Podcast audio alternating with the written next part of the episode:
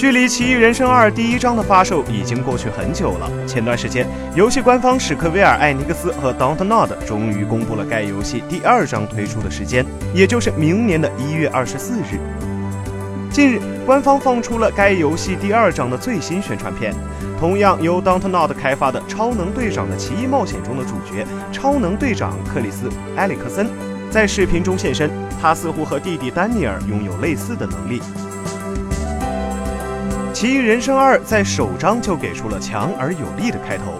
官方表示，他们对第二章节规则相当有信心。这一章节中会有更多更加让人感动的时刻和让玩家印象深刻的桥段。同时，官方还称，第二章将是本作五个章节中的转折点。在警方的追捕下，斯燕和丹尼尔继续着他们的旅程。时间已然进入冬季，兄弟俩不得不抗击严寒。丹尼尔在这个时候也生病了。Sin 决定冒险前往遥远的祖父母家中避险，也是在那里，他们遇到了邻居克里斯·艾里克森。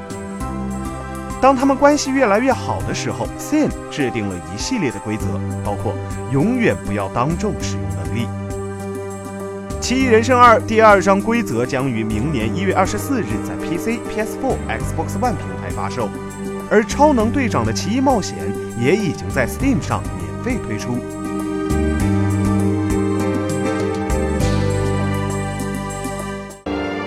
请扫描以下二维码，添加关注“游戏风云”官方公众号，更多精彩好礼及互动内容，你值得拥有。